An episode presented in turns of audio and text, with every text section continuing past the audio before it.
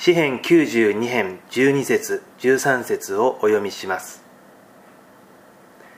正しいものは夏目ヤシの木のように栄えレバノンの杉のように育ちます。彼らは主の家に植えられ私たちの神の大庭で栄えます。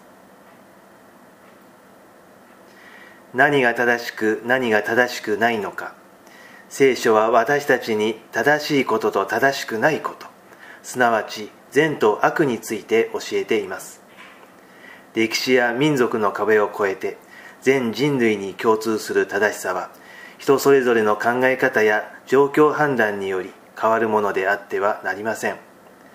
聖書の神は根本的な大原則としてモーセを通して実会を与えられました。聖書は神から与えられた教えに従うものを正しいものとし正しいものの生涯を夏目ヤシやレバノン杉のような長く生きる植物に例えています。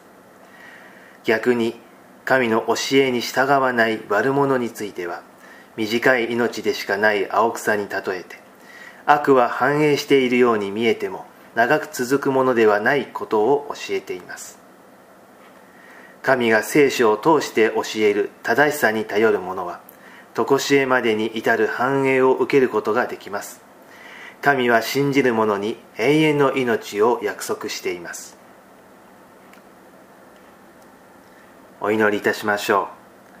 天の父なる神様私たちに正しい生き方を教えてください。正しいものに約束された常しえまでに至る栄を与えてください。